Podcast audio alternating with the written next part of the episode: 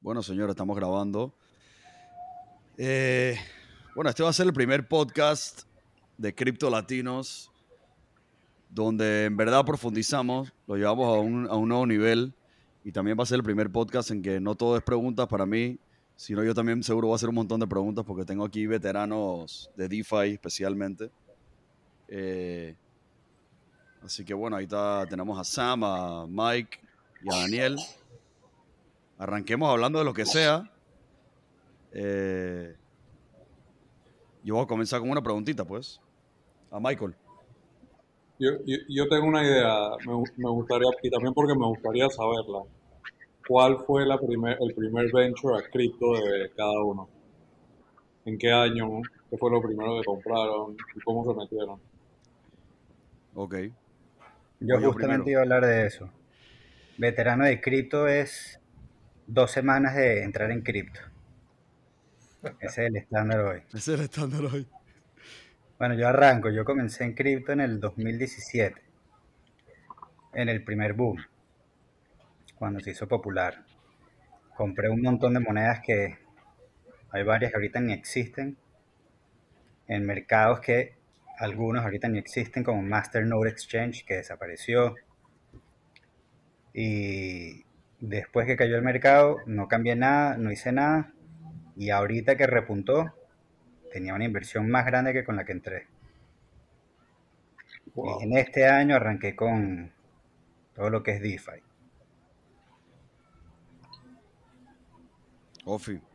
O sea, que tienes ya cuatro años metido en Bitcoin. ¿Empezaste con Bitcoin o con otras monedas? Empecé con las 10 más populares de ese momento. Incluía Litecoin también.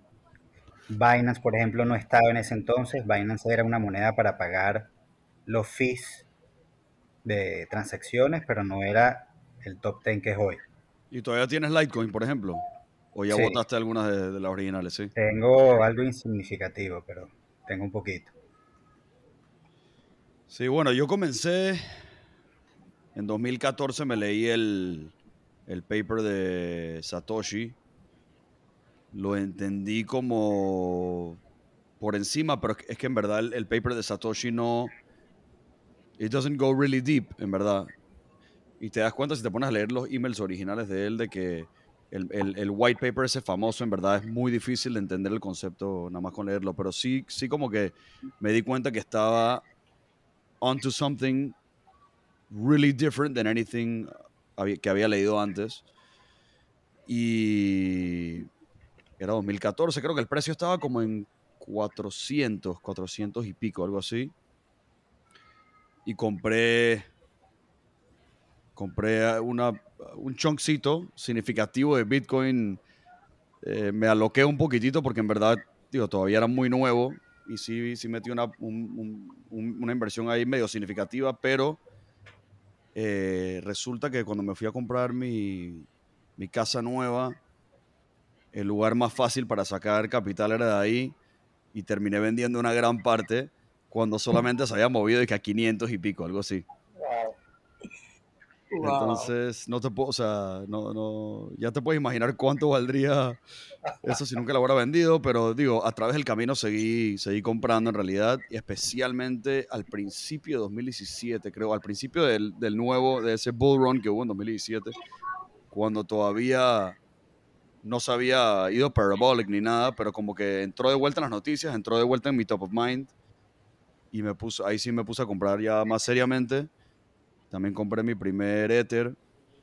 eh, y bueno, lo demás es historia, pero eh, en realidad cuando me metí, me metí más por la ciencia. Creo que Sam lo ha escuchado un par de veces, pero me metí por la ciencia y la, el nivel altísimo de innovación que traía. O sea, yo lo veía como the best paper I've read, especialmente cuando profundicé en los últimos 10 años o 15 o 20 años. O sea, era una vaina en verdad única para mí. Y me metí más por eso que pensando que esta vaina iba a valer algún día un millón de dólares el, por Bitcoin. Pero bueno, ese- esa es mi historia. Increíble. De verdad que sí. Yo. ¿Vas, Michael, o voy? Dale, Sam. yo, eh, como creo que era más o menos la misma época que tú, no me recuerdo si era 2013 o 2014, me recuerdo que cuando lo vi estaba como en 400, pero no lo compré ahí, subió como a 800, compré un poco, era poquito, y después bajó y dije, esta es la oportunidad, tengo que comprar más, cuando fui a comprar ya estaba en 1000, estaba en 800 por ahí. Eh, compré de vuelta y después vino, después le metí la maleta en esos tiempos, para mí la maleta cuando estaba eh, 2013 y justo vino creo un bear market como por dos años, que bajó desde 1000 o 1200 a, no recuerdo, 500, 600. Y ya, lo dejé ahí. Pero la verdad nunca me metí en el, nunca me leí el white paper hasta el 2017. Eso fue en 2013, ¿viste, Sam? Creo que era 2013 o 2014. Entraste, cuidado, que entraste antes que yo en realidad. Yo, yo me recuerdo que yo vi en la caída de, de Mount Gox, pero no me recuerdo si era de eso 2013 o 2014. Eh, yo creo que eso, sí, eso pudo haber sido. Yo creo que yo me entré después de Mount Gox. Así que es posible que era 2013. Sí, pero hay, que. No me acuerdo la fecha. Yo después de Mount Gox me asusté y pensé que iba a sacar todo. pero era poquito lo que tenía, así que lo dejé correr.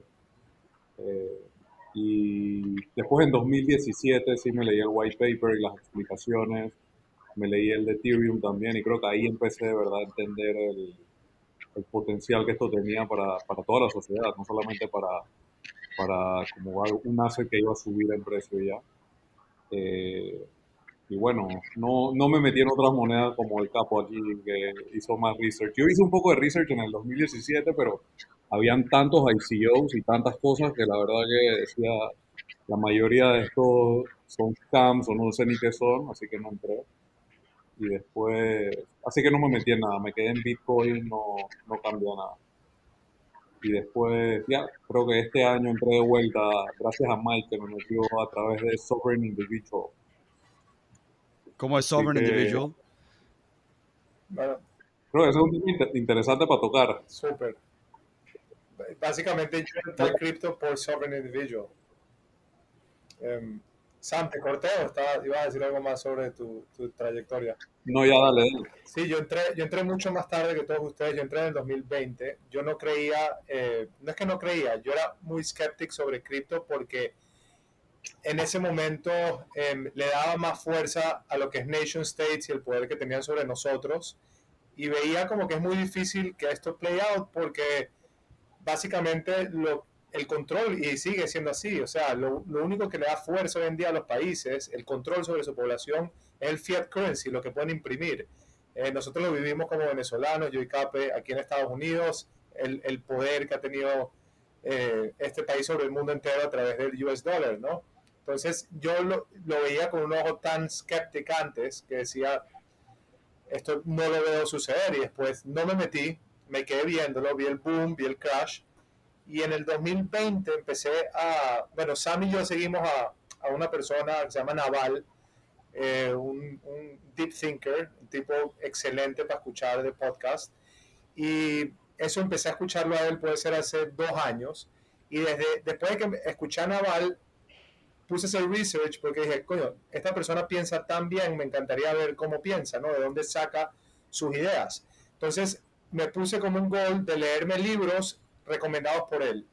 Entonces empecé Sapiens, varios, una lista entera de, de, libros que él va recomendando. Y uno de los que más recomienda se llama Sovereign Individual, que ese lo hablé con Sam. Ese libro fue el que me hizo a mí click, switch my brain. Pero eh, eso, entra como en Austrian Economics, algo así. O sea, no, el... Sovereign Individual es un libro que lo escribieron en 1999 y es una tesis básicamente de cómo el mundo cambió a través del microprocessor, a través del, del, chip desde que se inventaron las computadoras y hacia dónde va.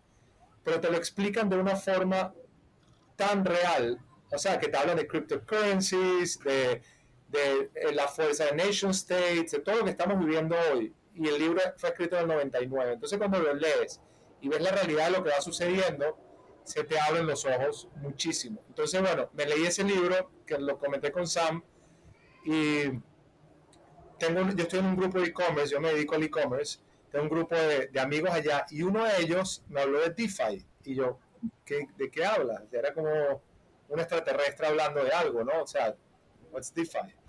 Y de hecho, habló una charla entera, como una hora, con un grupo, éramos como 10 personas en ese grupo, y él hablando de stablecoins, de yarn, de farming, de, y yo, oh my god, ¿qué es todo esto? Y después, Sovereign Individual, él está hablando de Decentralized Finance, que es el futuro de finanzas, tengo que investigar más.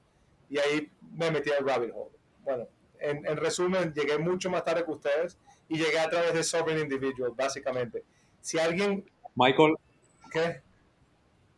Michael llegó más tarde que todos nosotros, pero se volvió más profesional Sí, que todos nosotros decir- en, en un par de meses. Iba a decir que El más humilde. entró tarde, pero aprende 10 veces más rápido que nosotros, por lo que veo, porque es. Mira. tu, tu handle, humilde.eth.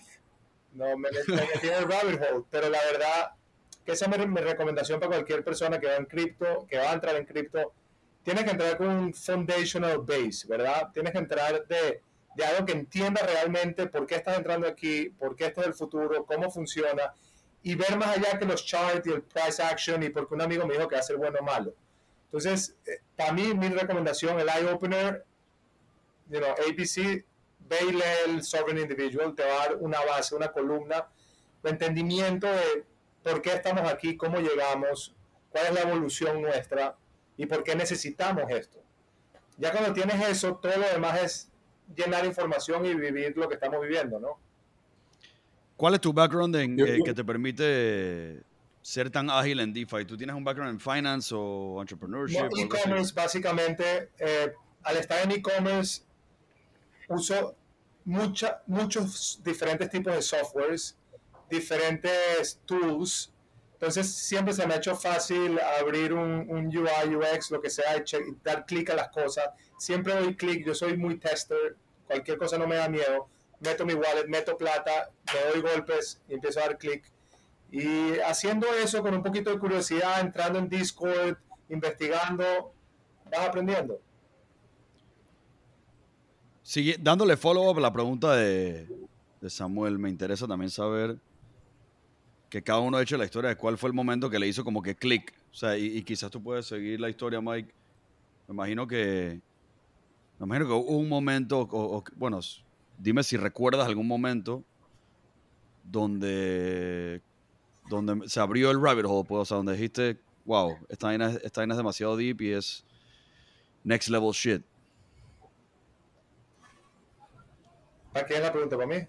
Para ti, para ti. Ah, ¿Recuerdas algún momento en particular en que, en que fue como que eye-opening? eh, sí, cuando vi AVE. AVE fue el primer protocolo que vi. Y, y me pareció espectacular porque era la parte más, más bueno, AVE, para el que no sabe, es un protocolo de, de- de préstamos eh, don- donde básicamente es lo más sencillo de finanzas, donde uno deposita dinero y pide prestado contra su dinero en colateral, o solo depositas tu dinero y ganas intereses sobre tu dinero. Entonces, eh, ese tool de AVE, que es un- era un peer-to-peer lending, y que estaba agarrando el volumen que estaba agarrando, impresionante, y lo sencillo que fue hacer clic y poner un activo tuyo depositado y que generar interés con eso sin hacer absolutamente nada. Y eso fue el primer clic como que, wow, o sea, qué sencillo es esto. O sea, cuando todo el mundo tenga esto a su mano tan accesible, sin tantas barreras, eh, va a ser espectacular, ¿no? Entonces, ese fue un protocolo que a mí me hizo clic muy rápido. ¿Y qué, qué fue lo que tú stakeaste ahí? ¿Qué asset stakeaste? ¿Y, cuál era el interest rate en ese momento? Stakeé ETH y era súper bajo, 0 punto y pico por ciento. Eh, pero era en ETH, lo pagaba en ETH, no era muy alto. Eh, y nada, empecé a play around with it y nada, me- después me di cuenta todo es variable y las cosas que puedes hacer a través de eso. Y, pero sí. Ocho. Sí, siguiendo un poquito lo que Michael estaba hablando antes, eh, cre- creo que también hay, o sea, yo, yo creía en esto ya hace un par de años y también a través de leerme Sovereign Individual como que de verdad sentí que este es el futuro, pero, pero creo que es difícil meterse en el rabbit hole solito. O sea, y creo que ahí, eh, cuando Michael, por ejemplo, me enseñó los diferentes protocolos, eh, me dijo este protocolo, el otro protocolo. Yo había escuchado los nombres, es más, me había leído algunos de los, no white papers, pero me había leído algunos de los infos. Pero nunca me había conectado al Discord, nunca había interactuado con la gente. Entonces creo que una vez que empiezas a hacer eso y te metes en la parte como comunitaria, empiezas a entender lo que está pasando debajo de todo esto. Y, creo que hay un tweet de, Kyle Davis, que es uno de los, de los fundadores de Three Arrows, que es uno de los fondos más grandes de cripto. él dice como que, ¿qué es cripto? Cripto es como la coordinación de, entre humanos más grande que ha existido en la historia. Yo creo que él le, pega un punto muy clave ahí, que, es que abajo de todo esto pareciera que están saliendo cosas nuevas, la gente está diciendo que esto va a disruptar los bancos o el mundo financiero. Eh, pero de verdad es increíble escuchar esas cosas. Uno como que no se lo cree, pero cuando te metes adentro y empiezas a ver lo que está pasando, o sea, te metes a un Discord y hay 3.000 personas y de esas 3.000 hay mínimo 300 trabajando en el proyecto o aportando al proyecto de una manera u otra empiezas a entender cómo esto puede leverage miles y miles de personas para cada proyecto sin tener que salir a contratar, sin tener que salir a, hacer como que un gasto muy grande. Eh, entonces te ayuda como que a, coordinar a mucha gente de una manera muy eficiente. Y creo que ahí está un poquito el secreto de DIFA. Sí, yo, yo creo que en verdad, en verdad viéndolo desde afuera, como, o sea, una, una persona que no entiende el fondo, que nada más escucha, que piensa en el price action y que piensa en hacerse rico invirtiendo en cripto y más nada, si esa persona se da, o sea, nada más como observar las comunidades que se han creado y la cantidad de mentes brillantes que han migrado hacia el espacio, especialmente, o sea, eh, se dice que en Silicon Valley el talento estaba migrando de, ¿sabes? Eh, traditional, digamos, startups a, a crypto startups y ese talento está migrando con buena razón. O sea, si aceptas ese hecho sin entender nada de lo que está pasando a fondo, o sea, something special has to be happening, ¿me entiendes? Eh, así que yo creo que eso es como que suficiente razón para, para hacer a la gente creer, a los non-believers o a la gente que no, de que en verdad hay algo, ah, there's something, hay algo muy importante pasando, ¿no?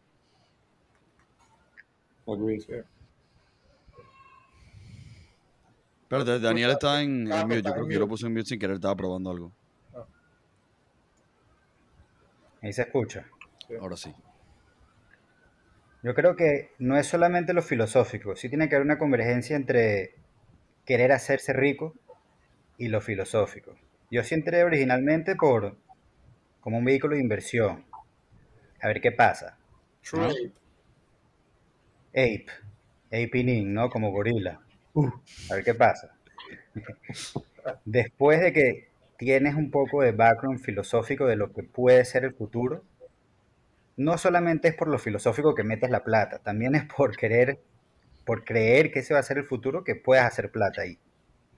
Entonces no es ni el uno ni el otro separado, no son mutually exclusive. Son las dos juntas. ¿Y cuál es, cuál es tu historia, Daniel? ¿Tú recuerdas alguna historia o algún momento que se prendió el foco?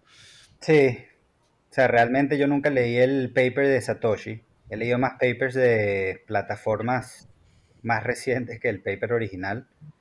El que para mí me voló los tapones fue una plataforma que se llama Olympus. Esa fue de hecho la primera plataforma en la que yo entré. Tenía una... En, eh, en, eh, en cryptocurrencies y en, en plataforma de cryptocurrencies se maneja algo que se llama APY, es, que es un APR pero computado, lo que te deja un protocolo al año si reinviertes constantemente tu ganancia. Y en el momento que yo entré tenía un APY, esa plataforma de 100.000% anual. Y me acuerdo que yo entré con cuatro unidades de ese, de ese coin, que en ese momento estaba creo que en 670. Y a la semana subió a 900 y yo tenía no sé, casi 5 o 5 y 5 punto algo. Saqué el 80% de la inversión, o sea, dejé un poquito ahí, y una semana después ya tenía la inversión completa de nuevo, porque además de que el coin subió, el retorno me regresó los coins con los que entré. Hasta el día de hoy no he tocado esa inversión. Sigue ahí. ¿Y cómo, cómo están los el APY ahora? Se ha, se ha reducido un poco, pero todavía está como en 70 mil. No puede esa ser. Es esa es una plataforma, pero, bueno, en, en, en, el mundo de DeFi relativamente nueva, creo que arrancó a principios de abril o finales de marzo. Ah, ok, ok, reciente. Entonces cuando yo vi eso, nada, pasé... Olympus es tan nueva, ¿no? No, sabía que Olympus era tan Súper nueva. Pasé de ahí, pasé investigando plataformas en todos los protocolos. En todos los protocolos, quiero decir, en todas las monedas, en todos los chains. En Ethereum, en Binance, independientemente de la parte filosófica de que Binance es centralized, el tema de los fees de Ethereum es matador. Es un, una restricción. Por ahí había una, uno de esos comentaristas que habla de, o esos, académicos de DeFi, que dice que si no tienes más de 150 mil dólares para invertir, los fees de Ethereum se van a llevar mucho de tu ganancia. Entonces, de ahí me ramifiqué un poquito. Esta semana están bajísimos ya de vuelta. Sí. bajos. ¿Y dónde vive, dónde vive Olympus? O sea, ¿en qué blockchain? Ethereum. Ethereum. Y, y, si quisieras convertir esos coins de la plataforma, que son governance tokens, algo así, me imagino. Son todos. Son governance tokens y son, son, bueno, ahorita casi todos los tokens de una plataforma son el stock de esa plataforma. Sí. No, pero no son solo governance tokens. Ganas también intereses con el token al hacer staking en la plataforma. Entonces, entonces tienen más uso que solo voting rights. Por eso, eso, es un buen punto para explicar qué son los coins de cada plataforma, porque ahorita cada coin, la manera en que se puede entender es como si fuese el stock. Así como Apple tiene un ticker y ese es el stock, a las plataformas lo que hacen es sacar su propio coin y ya no es simplemente una promesa en el futuro, sino en la actualidad son coins, pero que ya generan, ya la plataforma como tal genera un, ingreso, un profit, no es un, gross income, es un profit real. Pero con, con un APY tan alto, o sea, me imagino que hay límites a lo que aguanta, o sea, a la liquidez que hay, por ejemplo, si, o sea, si tú metes tú metes 100 mil palos de, capital y estás generando 70,000% APY, dijiste, actualmente. Sí. Y es líquido, o sea que puedes, lo que sea que, recibes, lo puedes convertir de vuelta a ETH o a, lo que, yo qué sé, lo está trading en Uniswap, SushiSwap, etc. Entonces, como que hay algo too good to be true ahí, o hay, hay un límite como que de lo que aguanta, eh, de lo que puedes comprar, etc. Ese, ese APY es variable es, ¿qué, qué pasa? La, la, mayoría de los protocolos para arrancar, para traer liquidez, ofrecen ese tipo de APY hasta que llegan a ciertos niveles de liquidez mínimo. Cuando llegan a un cierto nivel de liquidez, creo que vamos a entrar en conceptos de, eh, liquidity providing, que son tal vez que tenemos que explicar. Pero cuando llegan a cierto nivel de liquidez ya empiezan a reducir esos APYs porque ya no, no interesa traer tanta gente que quiera meter su plata a, esos protocolos. Ya llegan a un nivel en que pueden proveer los servicios de transacción sin traer a gente nueva. Entonces me imagino que todavía para ofrecer ese APY están todavía tratando de traer gente que meta. o sea que si, si alguien llega y, y, se atreve a meter la maleta, uno, uno, me imagino que para comprar la moneda va a haber un slippage tremendo, o sea, una variación en el precio al momento de comprar por el, por el, por el hecho de que quizás no hay tanta liquidez en los exchanges, en los DEXs. Pero además, eh, además, maybe ni siquiera existe el nivel de liquidez de alguien que quiere, para alguien que quiere meter la maleta. Ah, déjame explicarte un poco de Olympus, de cómo funciona OM, porque para que entiendas y vas a entender el concepto perfectamente. OM tratan, ¿qué es OM? Olympus trataron de crear una moneda ¿verdad? Que es un, un stablecoin, es una moneda estable, pero no está ligada al US dollar, no está ligada a nada, es completamente descentralizada. ¿Cuál es la teoría de Olympus? Olympus en, es un central bank, que ese central bank tiene un reserve asset, ¿ok? Ese reserve asset hoy en día es DAI. Entonces, la manera como está creado Olympus, dicen, por cada DAI que yo tengo en reservas, puedo imprimir un OM. Ahorita, OM no tiene que estar necesariamente ligado al precio del DAI, sino que va a ser un currency que está backed con assets, pero no tiene que necesariamente valer el monto exacto que está backed. ¿Me sigues? Estoy clarito. Ok, entonces. O sea que básicamente por supply and demand puede subir el precio. Puede subir bajar el el precio, correcto. Sí. Cuando OM arrancó, arrancó ah, con un pre-sell 4 a 1. 4 OM por un DAI. Entonces ya arrancó por 4. El día que yo entré, que fue el día del Cuara. que, que abrió, yo compré en 300. Entonces había un OM por 300. Ahorita, ¿qué hace OM como Central Bank? Ellos venden OM, reciben DAI y ellos mismos entregan, montan el liquidity pool. OM es dueño del 75% de la liquidez actual que tiene el protocolo. Entonces, ¿qué pasa? Ellos, al vender un OM en el mercado que llegó a valer 1.400 dólares, pueden imprimir 1.400 nuevos OMs basados en el reserve. Por eso Ok. el APY es tan alto, porque cada venta que generan, ¿y qué usan? ¿Un, ¿Usan un Oracle o algo así? ¿para determinar, para determinar el precio relativo a eh, del No. precio relativo a DAI y poder imprimir. El No. precio relativo lo decide el mercado. La impresión es cada da- OM que venden. Por ejemplo, si un OM vale 100, venden uno al mercado y reciben 100 DAI, Ya, imprimen 100 OMs nuevos ya entiendo. que se lo entregan a todos Es los stakers. como un feedback loop. Un feedback Sí. loop, se lo entregan a todos los stakers. Entonces, con la venta que hicieron de OM ellos, Ya, para generar liquidez, tienen ya por lo menos 3 o 4 meses de reserva para pagarte ese APY. ya. Es diferente a los otros protocolos que interesante. que generan, imprimen monedas del aire solo para darte APY. Ellos no. Ellos, bajo el reserve que reciben, que tienen backing, es lo que imprimen. Como que Y lo que dicta el mercado es lo que lo que dicta el mercado es lo que dicta de cuánto van a poder imprimir. Correcto. Pero pero al final ¿cuál es el propósito? O sea, what is it supposed to do? okay, ¿Qué- what qué- is it supposed to do?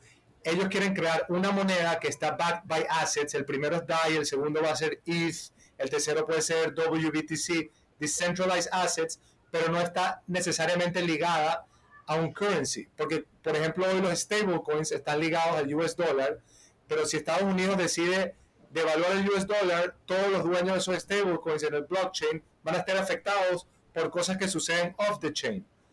OM está tratando de crear un algorithmic coin currency que está siempre dentro del mundo de blockchain, no fuera. Entonces, para descentralizar el currency. Qué interesante, me La encantó. idea de ellos es básicamente, ellos dicen que Bitcoin tuvo un error como currency de que nunca pu- nu- como no- al no tener un central bank que puede imprimir o subir y bajar intereses, nunca pudieron estabilizar el precio, lo cual nunca se puede usar como currency. Tú con OM, en teoría, cuando ya tengan 10 billones de dólares en reserva, puedes decir, te pago tu salario en OM y va a valer un OM, un OM. ¿Entiendes? Porque ellos van a Sí. controlarlo a través del interest rate. En Bitcoin no tenían buenísimo. ese control. Sí, bueno, Bitcoin, y por eso Bitcoin migró su función de, de la función original que Satoshi imaginó a lo que en verdad es que es más digital gold. O sea, en otras palabras, hoy en día como que el mundo también está leveraging el hecho de que esa es la característica de Bitcoin, de que es un fixed, un fixed eh, incremental supply. Y eso, o sea, eso tiene también su lado bueno, ¿no? De que es más como, es más como un better gold than gold. Pero cambiaron el narrative. Ese no era el, el propósito. Lo cambiaron definitivamente. Sí. Definitivamente lo cambió. Sí, pero bueno, yo... Sí, es- ese es el, esa es su nueva función, y- pero yo creo que eso sí le, le da, le pone un techo, le pone un techo a Bitcoin que antes no se le ponía. O sea, ya comienzas a hablar en market cap de gold, cuántas veces más arriba que el market cap de gold, pero hasta ahí ese es tu reference point, ¿no? Sí, es un bonito narrative actual y, y sí, real. Es lo que hay, es lo que hay para decir. Ah, dame un detallito. El APY que te pagan, no te lo pagan sobre 100 mil dólares si tú metes 100 mil dólares. Te lo pagan en OM. Entiendo, entiendo, sí. Entonces, entonces básicamente el hecho que estás recibiendo un APY tan alto está, está directamente amarrado a lo que dicta el mercado y el mercado está dictando que el precio de OM con respecto a DAI está subiendo, o sea, está, está valiendo más eh, y por ende te pueden dar ese APY porque están generando nuevo OM en base al algoritmo, ¿right? Sí, y la manera como lo hacen Game Theory, es, es que el Game Theory es un genio el creador, Zeus. Eh, te venden bonos, ¿verdad? A pagar en una semana en OM a discount del precio de OM de hoy. Entonces tienen ese feedback loop constante de, ah, te, lo, te lo vendo más barato hoy, le das liquidez, imprimen más homes, vuelven a salir al mercado, vuelven a crear bonos, así. Pero, onda, pero sí suena un poquito como Ponzi. Es 100% un Ponzi. o sea, no, no, es Ponzinomics. Están, ellos, ellos están tratando de están tratando de hacer el central bank de todo DeFi. Y, y, para lograr hacerlo están incentivando a todo el mundo con un estilo Ponzinomics, pero estamos claros que eso tiene un, un nivel de riesgo súper alto. O sea, el nivel de riesgo de que quiebre es, no sé, yo pondría 60-70% que, que no sirva más de que, que sirva. O sea, creo que... al, final, en verdad, el, la premisa de, de, prácticamente todo lo que existe, incluyendo cómo, cómo están engineered muchos de los, de los NFT economics y, y también eh, y hasta Bitcoin, el, o sea, el, original player que es Bitcoin, en realidad todo está más o menos, eh, it's, kind of, es un Ponzi, al menos que al final eh, cumple el propósito que supuestamente tenía que cumplir. O sea, al, al, eh, final la gente entra pensando que va a entrar un, un greater fool después de él, etc. Ahora, el, con Bitcoin la idea es que nunca explote esa burbuja, nunca estalle el Ponzi scheme, porque en teoría llega como un terminal value o algo parecido, por lo menos así lo veo yo, que es cuando llega cerca del market cap de gold o maybe un poquito más, algo más arriba, ¿no? Pero basically what I'm saying es que al final mucho, o sea, you could argue that anything is a Ponzi scheme. Exacto. En este, en este yeah, that, that's, that's what I was going to say, como que esto es un, es un spectrum de, de Ponzi y de, de, de, Ponzi schemes. Y todo es Ponzi schemes. O sea, si, si you if you have a run on the bank, any bank, they, they go broke. Entonces, como que en cierto sentido tú estás contando que la gente is not gonna run, they're not gonna run on the bank. Entonces, yo creo que todo en el mundo es así, solamente que claro que hay cosas mucho más riesgosas y mucho más Ponzinomics, como lo que está sucediendo hoy en día en DeFi, que lo que existe en el mundo real, ¿no? Pero es con un buen propósito. Sí. ¿Cuál es ese propósito, Sam? Ilumina al mundo. El, el propósito es que todo es más eficiente, todo es más barato, eh, todo es más justo porque está repartido, no está concentrado en el, en el, no está concentrado en el tip, o sea, no hay dueños que son los dueños de ese protocolo, sino que todo el mundo que usa el protocolo recibe un fee de ese protocolo. Y si no es así, alguien se puede copiar el protocolo porque es muy fácil hacer un fork, porque todo está dentro del ecosistema. O sea, la manera que funciona todo lo que está en cripto es que todo es visible. Entonces todo el mundo se puede copiar. Es como que si tú tuvieras un banco, como si tuvieras Goldman Sachs y vieras todas sus transacciones. Ves todo lo que ellos hacen y ves todo cómo ellos reparten la plata a través de, sus eh, de sus subsidiarios, de sus clientes, de su management. Entonces cuando alguien, cuando alguien en cripto hace algo que no es, it's not the greater good, no es lo mejor para todos los que están involucrados con el sistema, se vuelve muy, se crea un incentivo muy alto de que alguien agarre el sistema, lo copie y cree el mismo sistema en un par de días o en un par de semanas con mejores incentivos.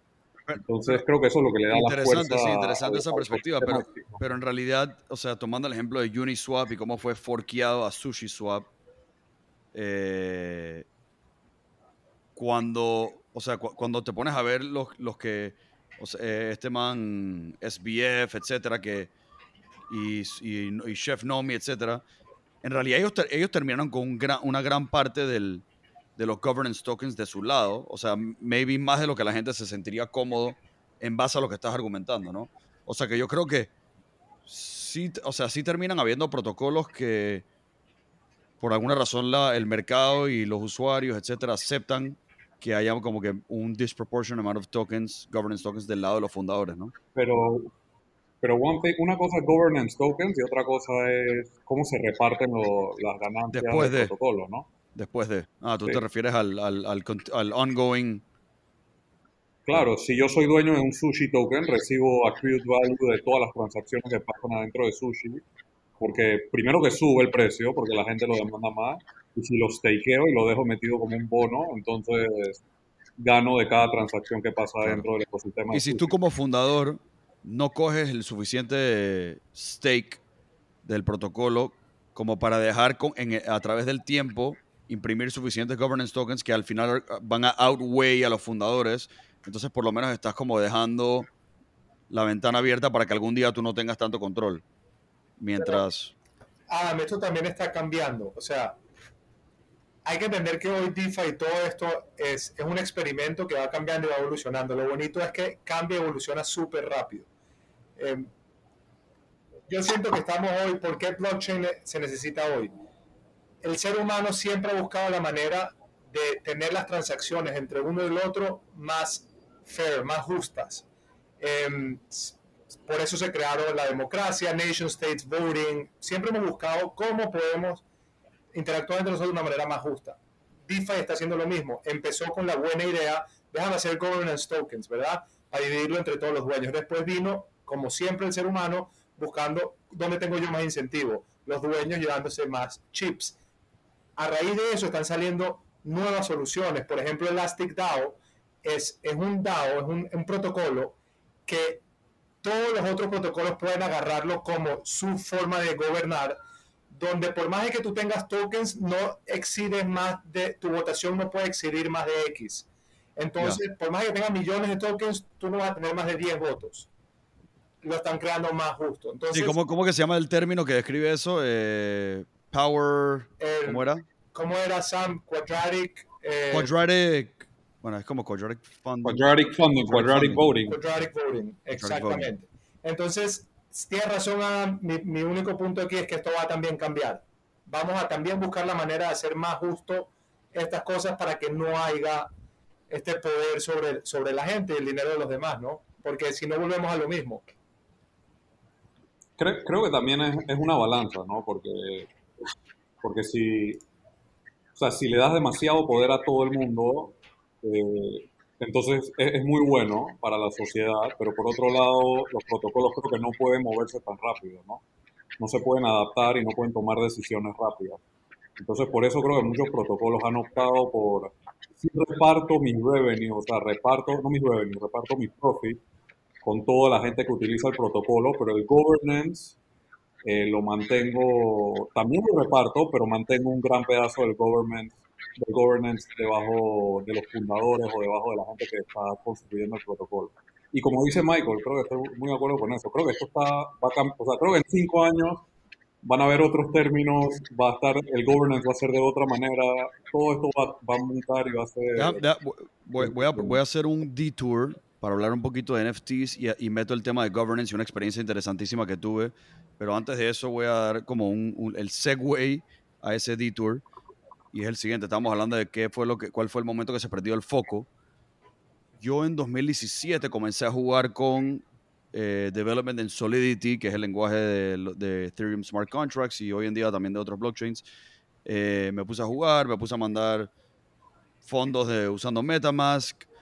Eh, usé también un wallet de un node, o sea, yo tenía un node de Ethereum en mi computadora y estaba usando el wallet de, desde mi computadora. O sea, me puse a jugar pero en verdad no me, no me metí, como que se, vino el, el, bear market y como que se diluyó mi, se, me desenfoqué, vamos a ponerlo así. En 2020 me comienzo a meter, no, no, no, me acuerdo cómo exactamente terminé en un canal de YouTube que se llama DAP University, creo que yo les comenté a ustedes, eh, y me senté a ver un video en YouTube de 5 horas, algo así, de Ethereum Development y me lo vi en una noche de pandemia, dije de principio a fin y quedé adicto a los conceptos y al avance que había habido de 2017 a 2020. O sea, quedé loco, loco. Y me puse a, tomar cursos de Ethereum Development, eh, de ¿sabes? Web3, Full Stack Ethereum Development, manejando los, los websites, o sea, del frontend hasta el backend. Eh, y me di cuenta que que esta vaina es un mundo demasiado, demasiado profundo y ese fue como el momento en que se me prendió el foco. Pero en realidad, interesantemente, yo no terminé entrando eh, por el lado de DeFi, aunque sí, sí me, puse a estudiar como que levemente en estas clases eh, cómo interactuar con smart contracts eh, de DeFi en código, o sea, programáticamente. smart contracts que yo diseño interactuando con estos otros smart contracts, etc. Pero me terminé metiendo por NFTs. Y una de las experiencias interesantes que tuve con NFTs, el primero que me agarró fue Hashmasks. Eh, ¿Conocen Hashmasks? Yo sé que a Samuel le eché la historia, pero sí, Hash, Hashmasks tiene su, su glamour porque generaron este, como e, este, este token paralelo al NFT en sí que se llama el NCT, el Name Change Token, y creó como un modelo económico interesante ahí paralelo al artwork y, permitía como que al, al, dueño del artwork poner el finishing touch nombrando el, el, arte, etc. Pero el próximo NFT al que salté fue Euler Beats. Y la manera en que funciona Euler Beats, voy a dar una descripción ahí rapidito y para tratar de meterme a la, a la parte de governance y al potencial que tiene toda esta vaina. Euler Beats, eh, que by the way, Mark Cuban cuando lo descubrió lo llamó dije the best idea in the history of the world, o sea, algo así, o dije the most exciting project in, in the whole eh, blockchain space, algo por ese estilo. Funciona de la siguiente manera, ellos, eh, ellos crearon unos parámetros basados en some weird math, basado en matemática de Euler y Euler matrix, matrices, etcétera, whatever. El punto es que ellos deciden estos parámetros de cómo generar música y en un momento, en, el momento en que ellos hacen mint de cada uno de los NFTs, que es una pieza musical, iban a mintear solamente 27 piezas musicales. Y los, los valores de los parámetros que definen la música son decididos at random al momento de mintear, obviamente dentro de ciertos rangos, y se genera un cuando haces mint de ese NFT, se genera un musical piece y un artwork, un video asociado, sincronizado con la música. Entonces lanzaron Euler Beats y hicieron un par de vainas novedosas, así como Hashmask, pero en otra, de, otra manera.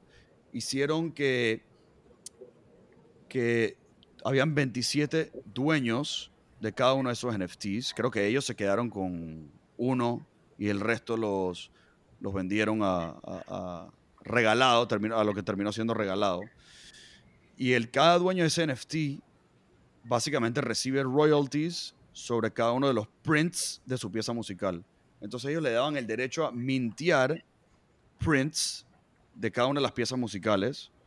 Entonces podía llegar una persona que no es dueño de esa pieza musical y hacer un, un mint y pagar por mintear un print que es como una copia de la música y no eres el dueño, no eres el dueño de la pieza original, no eres un OG, eh, sino que eres básicamente un dueño de un print, que es la copia. Y la manera en que crearon el, crearon un, lo que se llama un bonding curve para crear liquidez, prácticamente liquidez instantánea para cada uno de, los, de, las piezas musicales, es que entre más, entre más personas hacen eh, mint de los prints de esta pieza musical, más va subiendo el precio en esta curva exponencial. Y entre más personas quieren vender su pie, su print, hacen burn de ese print y reciben el, un poquito, reciben básicamente el precio actual de ese, de ese NFT en ese momento en la curva, en, el, en el price curve. Otro Ponzi. Entonces, ¿qué? ¿Ah? Otro Ponzi. Otro Ponzi completamente, pero dije, este, este es creo que lo más Ponzi que he escuchado en mi vida. Y yo en el Discord de Euler Beats cantando This is a Ponzi, This is a Ponzi, y a la vez comprando un freaking print. Yo, ok, compré un print, eh, estaba, estaba súper inflado, terminó, terminó por ahora siendo una, una, mala compra, pero el punto es que cuando compré el print, me convertí de, de hey, esto es un Ponzi, esto es un, un Ponzi, a tratar de crear como una coalición de, de otros print owners donde decíamos, hey, yo para qué estoy comprando esta vaina? For the joy of ownership, como, dice Mark Cuban, ¿cómo que, esto es un Ponzi? ¿Qué joy of ownership? Al final el único beneficiado es el dueño de la pieza musical original, el OG. Es el único que está recibiendo los royalties cada vez que se imprime una, copia nueva. Entonces, ¿qué hicieron estos manes? Comenzaron a escuchar estas, estas quejas y vainas, se fue creando un snowball effect y al final decidieron lanzar eh, otros 27 piezas musicales que son como hermanas de las piezas musicales originales. Y mira, mira qué bonito lo que hicieron. Agarraron y dijeron, ok, este momento en el tiempo, tomaron un snapshot, un snapshot de, de, cierto número de bloques en el tiempo y los 740 y pico addresses que eran dueños de prints automáticamente se iban a volver dueños entre todos, o se iban a controlar un DAO y ese DAO iba a ser dueño de uno de los 27 piezas musicales nuevas que habían creado. Entonces se creó, bueno, eh, se creó un DAO de la cual yo soy, eh, tengo mi, mi, mi, parte en ese DAO y, está, y, y, ya hicieron transferencia a esa pieza musical, ese NFT a nosotros y nosotros por medio de, de multisig, eh, ¿sabes? Voting y multisig vaina en un, en un Gnosis Safe, no sé si conocen los Gnosis, Gnosis Safes, eh, controlamos todo lo que tiene que ver con ese, con ese. Entonces, this kind of stuff just blows my mind, las cosas que pueden pasar y cómo la comunidad como que evoluciona las vainas y va dictaminando, eh, porque al final el poder está en la comunidad. Si, la, si no hay comunidad y no hay incentivo para la gente, por qué van a seguir imprimiendo, por qué van a seguir, o sea, eh, al final dependen de, de, la comunidad. Así que súper interesante lo que hicieron. Y hay un poco más de historia ahí, pero voy a llegar hasta, hasta ahí. A mí me agarró el lado de NFTs y terminé en el lado de DeFi más recientemente. Y eso te muestra lo, lo, early que estamos en toda esta vaina. El hecho de que hay comunidades y que las son accesibles, la gente es accesible. O sea, tú te, metes, te metías en la comunidad de OM, hablabas con Sirius, el creador, te metes en Alchemix, hablas con Scoopy Troopers, con todos los... los la, bueno, tú sabes que sí, es el creador de Alchemix, que es otra vaina mind blowing lo que están haciendo. Y puedes hablar con esta gente y las comunidades están formando estos protocolos, estas compañías. Yo te puedo jurar también en el 2007, cuando Cap y yo estábamos en Boston, Facebook solo estaba en algunas universidades. Tú podías mandarle un, un mensaje a Mark Zuckerberg y quizás hablarle y darle una idea, ¿no? Hoy en día es lo mismo en esto. Puedes entrar a estas comunidades, dar ideas, hablar con la gente, ver qué está pasando yo no creo que hacer lo mismo en 15 años, cuando estos protocolos ya sean parte de la vida cotidiana de todos nosotros. Ya no, no va a ser tan accesible, no va a ser tan fácil formar estas cosas. Hablando de eso, Mike, yo sé que tiene buenos insights al respecto. ¿Cómo tú ves la transición y, Daniel y Sam, si quieren aportar obviamente también, cómo ves la transición de lo que hay actualmente a el uso en la vida cotidiana y qué significa a lo que yo siempre me refiero, este, este reciclaje de dinero, cambiando de denominación de un token a otro token y todo, todo este over leverage que hay eh, y todo este staking y APYs astronómicos, etcétera. O sea, ¿cómo tú ves esa locura que está pasando que al final es como que mucho, mucho, eh, una, una, una cápsula donde está pasando todo dentro de eso, pero no hay una verdadera conexión con el mundo real? ¿Cómo se va a migrar al mundo real y cómo, cómo se va a convertir en el day to day? Bueno, primero la especulación siempre lleva a innovación. Hace falta, hace falta esta parte especulativa para poder desarrollar los productos que vamos a necesitar y que se necesitan, ¿no? Igual que pasó en el dot-com bubble, igual que pasó todas las burbujas. El stock market también empezó como una burbuja cuando arrancó al principio había burbujas también en el Railroad que se crearon en Estados Unidos, que fue la primera parte que empezó a unir a todo este país crecer Estados Unidos. Era un bubble completo. O sea, siempre empiezan bubbles y speculation atrás del innovation. Entonces es necesario. No, no puede fomentar toda la innovación que estamos fomentando sin especulación. Ahorita, ¿cómo la vamos a ¿Cómo la vamos? La, yo pienso que... La, yo pienso que... Eh, me estoy escuchando como eco. ¿Alguien me, sí, escucha, ¿me escuchan bien? Ahí yo pienso que en unos años, primero, eh, todo el mundo va a estar interactuando con, con blockchains y, y cripto indirectamente sin saberlo, va a estar en sus celulares, va a estar en, tu Android, va a estar en DeFi dándole dos clics a ciertos apps en tu celular, sin, no, no, va a ser, no va a haber tanto como tenemos ahorita. Pero lo que puso DeFi en el mapa, que es algo que, hablamos nosotros bastante, eh, fue la creación de los stablecoins, ¿verdad? Que, que eso fue lo, lo, único que le dio a cripto la conexión real con el mundo verdadero, porque en el mundo verdadero nuestras finanzas la, tienes que pagar la renta con monedas que están ligadas a, a tu economía, ¿no? Al crear los stablecoins, están creando ya la manera de que nosotros le podemos dar el mismo valor a algo y poder transferirnos bienes y servicios entre nosotros, ¿no? Eh, lo primero, entonces, ¿qué, qué soluciona eso? Eh, una de las primeras cosas que soluciona es dándole a la gente eh, identidad bancaria, identidad personal, identidad bancaria, que puedan, que puedan accesar al sistema financiero, que la gente pueda... Hay, hay más de 3 billones de personas hoy en día en el mundo que no tienen banco. Eh, ¿Cuál es el número? 3 billones de personas 3 billones de ¿Y personas. por qué no, por qué no tienen banco? que están ¿Por qué no online. tienen? Una de las razones principales es porque no tienen identidad. Yo creo que es más que eso. Hay demasiada gente que no tiene identidad. Cuando escuché esa estadística que está por ahí, Panamá, Panamá creo que solamente, ¿cuánta gente tiene? Creo que es bajo el número, no sé, 30, 40%. Sí, es, es- es relativamente bajo. He escuchado Oye, esa, esa puede ser, pero es bajo. esa puede ser la transición. Jack Mahler en la conferencia de Bitcoin dijo que 70% de El Salvador no tenía acceso al sistema financiero. no tienen, entonces no, no tienen sistema financiero, entonces no tienen identidad, otra cosa, no tienen banco. Entonces, ¿qué hace, qué hace ahorita? Toda esa gente sí tiene smartphones, o gran parte de esa gente sí tiene smartphones. Y hay compañías como Starlink que está haciendo Elon Musk, aparte para poder dar internet a cualquier lugar del planeta Tierra. Entonces ahorita tenemos smartphones, tenemos internet, ya hay internet en gran parte del planeta Tierra, pero va a estar en todas partes muy pronto. Y ahorita tenemos blockchain y cripto para conectarnos y tenemos stablecoins para tener, tener un medium of exchange que los dos estamos agreeing. Eh, primera cosa que tumba, por ejemplo, eh, gran parte del income de, de Centroamérica, de, de varios países, son las remesas, ¿verdad? Eh, que la gente recibe remesas de, de gente que trabaja en Estados Unidos. Hoy en día en Venezuela, como Cape sabe, gran parte de la gente vive también de las remesas que le manda la gente a otros países. Ahorita, ¿cómo tú mandas remesas? Tienes que usar Western Union. Western Union te cobra fees altísimo, quita tiempo, tienes que ir a, esa persona tiene que agarrar un taxi, tiene que caminar, tiene que- todo eso va a poder mandarle un individuo de Estados Unidos a su familiar en Nicaragua a través de un app en su celular, un stablecoin, que es la misma moneda que él usa para pagar, porque es, Pero de- déjame ser abogado del diablo un segundo. sí, Eh, ¿Por qué tiene que ser con blockchain? O sea, ¿por qué, por qué no puedes instalar un, un PayPal app en el celular de toda la gente en El Salvador que está en Banked y permitir re- recibir remesas a través de PayPal y que la economía ande encima de el US dollar en las bases de datos de PayPal? porque primero el control que tienen los nation states sobre nosotros, el control, primer control son las identidades, ¿ok? Que es la manera como nos controlan.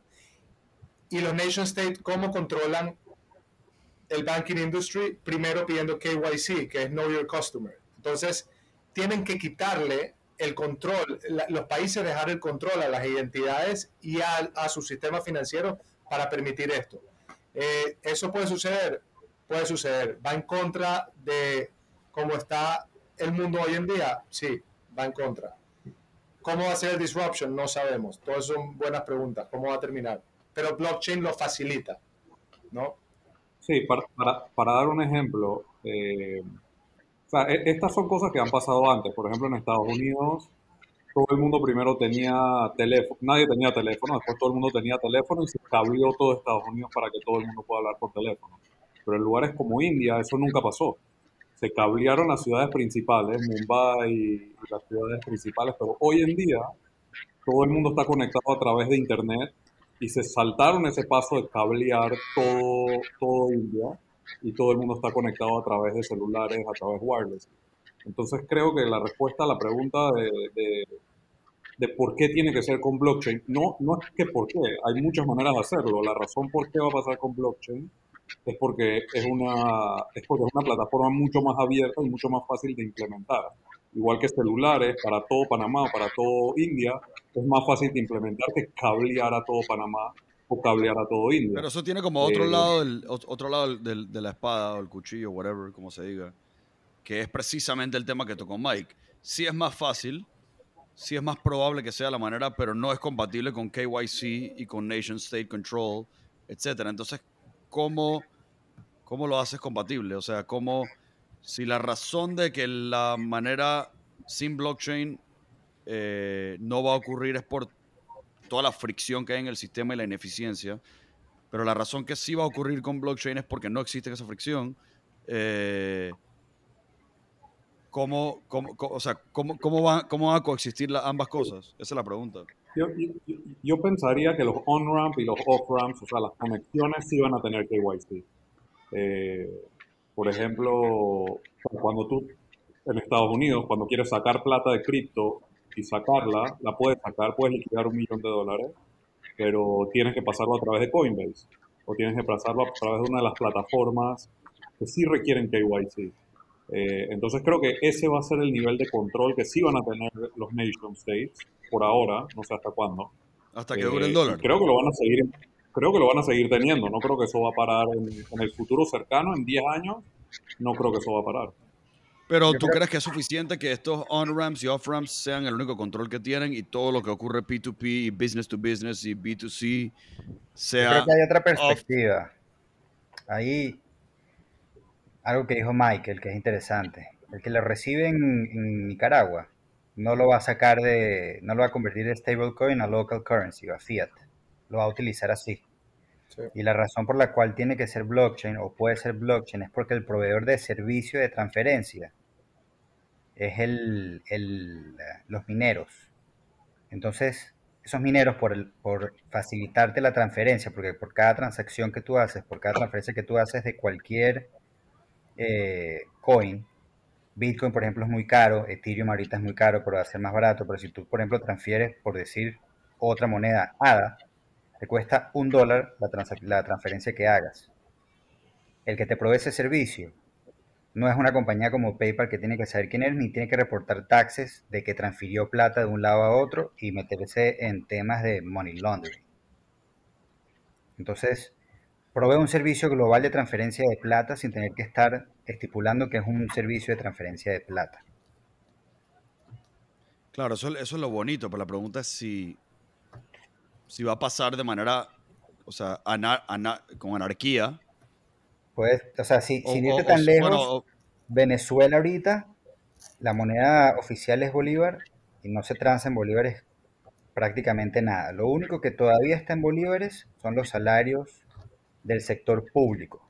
El sector privado transa completamente en dólares, vive en dólares, el país funciona en dólares, la gente está trabajando en dólares y la banca local realísticamente no se trabaja en dólares.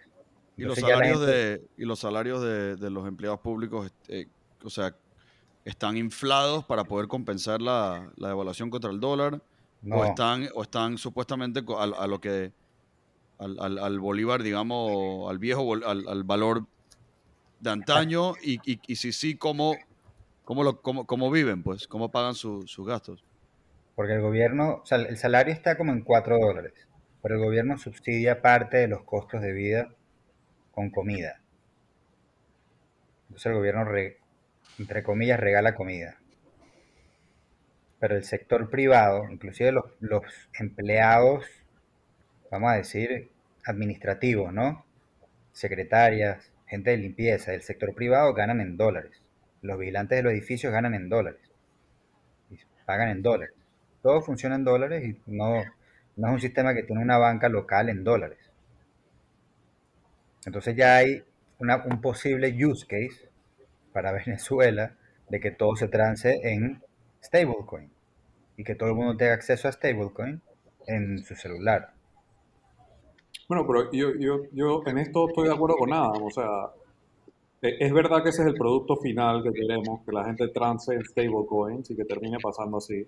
Pero realmente hoy nadie está pagando su renta en stablecoins no, cuando podrían en Venezuela y en Panamá eh, y en muchos otros lugares. Entonces, entonces, la gran pregunta es si todo el mundo va a hacer ese salto en los próximos cinco años de tener wallets y que puedas hacer esas transferencias en stablecoins y se acabó, o si, o si primero va a pasar algo gradual que los bancos van a aceptar hacer esas transferencias y van a aceptar esos pagos haciendo KYC y haciendo el off-ramp, ¿no?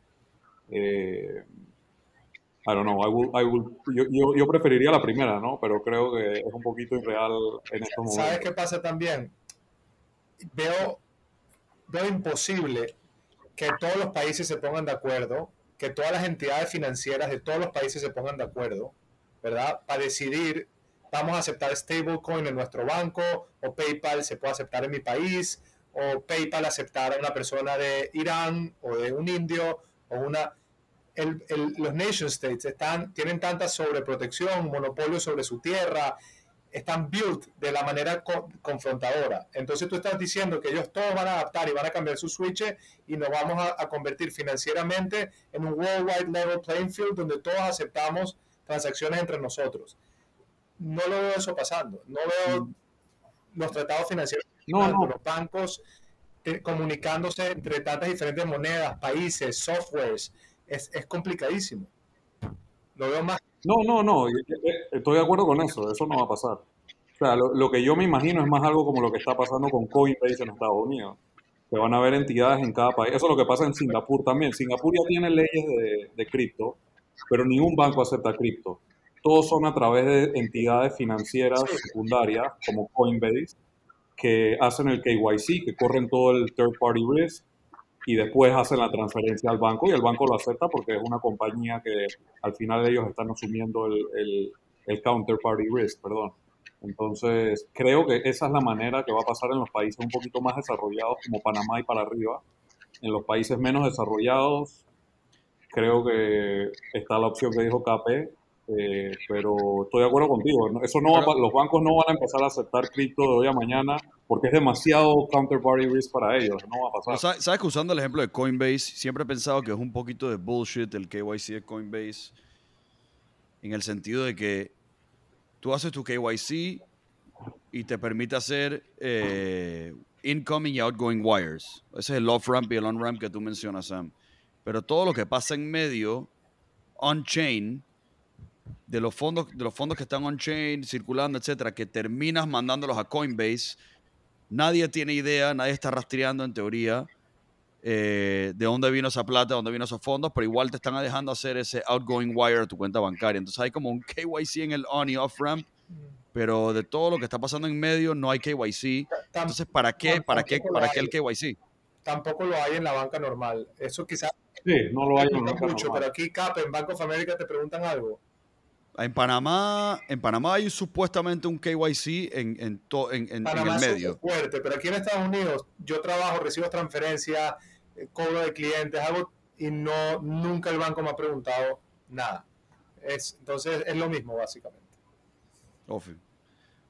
en ese sentido.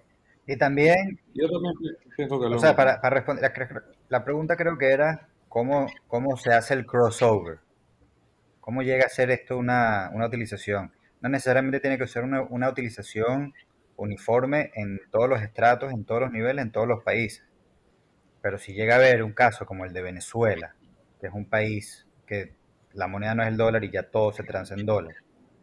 El Salvador, por ejemplo, ahorita que, que hablaron en la conferencia de Bitcoin, este tipo todo emocional de, de que ya hay gente que tiene Bitcoin Wallet que ya están recibiendo, que no tienen cuenta de banco y ya están recibiendo, ya están ahorrando en Bitcoin. Ya probablemente ellos van a tener su economía informal secundaria en Bitcoin y puede llegar un momento en que hayan muchas economías informales en cryptocurrency en general. Ese Eso es lo puede que hay. Yo- yo lo veo- crossover. ¿Cómo va a lo- pasar? Tal vez. Yo ¿Cómo? también lo veo como, como, como que van a haber economías paralelas, como la que allá y en realidad solamente que va a estar mucho más entrometida en el día a día y va a ocurrir en paralelo y poco a poco se van a volver menos significantes los bancos, al menos que encuentren una manera de, de- de hacer pivot, ¿no? Pero en teoría podría haber una migración gradual a la innecesidad de bancos y todo podría comenzar a pasar on-chain y con tal que existan las regulaciones que amarren el chain a lo físico. Correcto. ¿Qué tal ese anuncio de Salvador? Está bueno. Buenísimo. ¿Qué, qué- qué implica en verdad? Hablemos un poquito de qué implica, porque el- la implicación más grande para mí, ah, viéndolo como que simple-minded, es, es que no, hay, no habría capital gains tax, eh, no, hay, no, hay, no hay impuesto de ganancia capital porque ya no estás comprando y vendiendo un activo. Pero bueno, en Panamá, en Panamá, en Panamá ya de por sí, sin que Bitcoin sea un currency reconocido como currency, ya no hay capital gains tax de, de, de cripto tampoco porque se considera ingreso generado o, o ganancia capital generado en el extranjero, no es, no es, no es, no es del territorio. Esa es la Entonces, ¿cuál- implicación del legal tender. esa es una de las implicaciones. Entonces, la, Creo que la otra implicación es que todo el mundo lo tiene que aceptar, ¿no? O eso, no está muy claro. Esa es la no, implicación sé si, para mí. no esa- sé si implica que todo el mundo lo tiene que aceptar. Porque no creo que es el Puedes official currency. En Bitcoin, básicamente. You can settle debts in Bitcoin. You can sell what? Yeah. Settle debts. Deudas, sí. O sea, puedes, puedes armar con, pero Yo te O sea, que plata puede- a ti, es reconocido como un currency. Si yo te, me da gana de mandártelo en Bitcoin, eh, sale- Lo tienes que aceptar. Ajá, Which is, which is, which is a bad idea. O sea, tienes que aceptarlo, y- tú dices. sí. Sí. No, no, sí, porque al final Bitcoin es demasiado fluctuante y demasiado volátil hoy en día. Entonces, who would want to settle debts in Bitcoin? No, pero, pero lo- el, el- el problema es que, y ese es otro problema que yo tengo con, con estos payment processors. O sea, todo el mundo hace bulla de, de Square y PayPal y de básicamente cualquiera que te deja cobrar en tu e-commerce usando Bitcoin. Lo que a mí no me gusta, yo creo que es un, es el- ese es parte del proceso natural del on-ramping del, del mundo, del, del- de los billions of, people en el mundo. Pero lo malo de eso es que en verdad la manera que ocurre eso es que apenas lo recibes lo conviertes. Entonces instantáneamente te pagan lo que al final es lo mismo que pagarte en dólares, pero lo malo es que, te- es que crea un sell pressure eh, del, del, del, del cripto porque están siempre convirtiendo de cripto a dólares por cada una de las transacciones que se dan. Entonces yo, no- yo no soy como que muy fan de, de estos payment processors que te permiten pagar con Bitcoin o pagar con Litecoin o con lo que sea. Ellos van a terminar con Bueno. stablecoins. O sea, la- la- el Trojan Horse es Bitcoin y van a terminar con stablecoins. ¿Tiene más sentido? Sí. Tiene más sentido. Bueno, cre- creo que también el, el end product es más que tú quieras tener tu wallet en Bitcoin. Entonces, no importa si te si hacen la conversión a dólares, cuando te llega tu wallet, tú haces la conversión a Bitcoin de una vez también. Entonces, eso crearía, eso quitaría como que el sell pressure. Yo sé que eso no existe hoy en día, pero si tú, No, pero es que- si todo el mundo Pero es que si tú quieres recibir en Bitcoin, tú no pasas por este payment processor que hace la conversión por ti. Tú simplemente recibes en Bitcoin, pero ahí entra el problema que tú decías. Vas a vender una propiedad co- contra un bien que todavía es tan volátil. Lo más seguro no, lo más seguro vas a querer convertir a...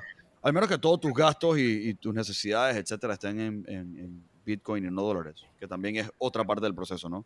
Que va, que va a ocurrir. Oye, 10 years hay que considerar ahí que estamos asumiendo que el- lo que llamamos stablecoin y lo que está pegado al dólar, el dólar es estable. Creo que Es todavía buen- estamos muy early para saber si de aquí a un año 25% de lo que se ha impreso en dólares se imprimió el último año, si eso va a tener un impacto y en cuánto tiempo que capaz tú quieras recibir en vez de dólares Bitcoin. No, pero ¿Contra quizás qué va? recibir en vez de dólares otra moneda. Es Swiss francs que están basadas en el oro. Sí. O sea, lo que es un stablecoin hoy está ligado al dólar.